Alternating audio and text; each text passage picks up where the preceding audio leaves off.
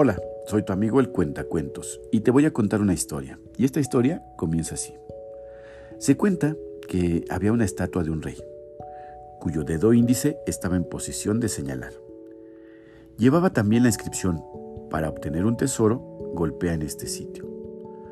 Su origen era desconocido, pero muchas generaciones de personas de aquella ciudad habían golpeado con todo tipo de instrumentos en el lugar señalado.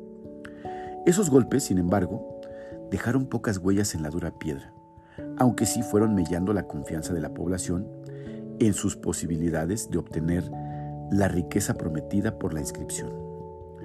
Algunos empezaron a considerar la estatua como una obra de mal gusto, pensada por algún antepasado que quería demostrar algo y que nadie lograba entender así como algunos empezaron a mirar a la estatua con notable desconfianza.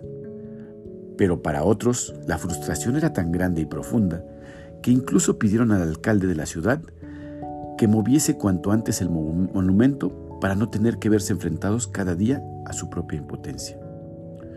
Un día, un artista de un pueblo vecino, un hombre que disfrutaba contemplando la belleza de las formas, llegó a la ciudad y se quedó conmovido por la belleza de la estatua.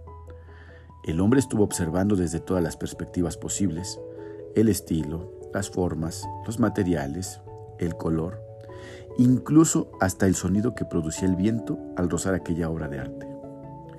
Y gracias a aquella amplitud y profundidad de su mirada, le fue posible observar que exactamente al mediodía, la sombra del dedo que señalaba, ignorada por siglos, trazaba una línea en el pavimento al pie de la estatua.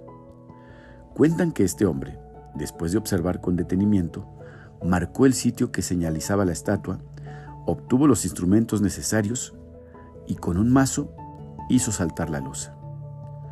Para sorpresa de todos, la losa resultó ser una compuerta en el techo de una caverna subterránea. En ella había extraños objetos de una hechura tal que le permitieron deducir la ciencia de su manufactura había pasado mucho tiempo estudiando este monumento y en consecuencia pudo acceder al tesoro que la inscripción prometía.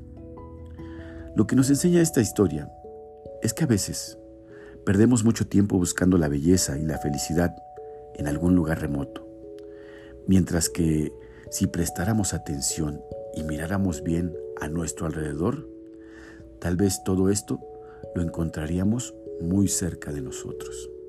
Y, colorín colorado, esta historia se ha acabado.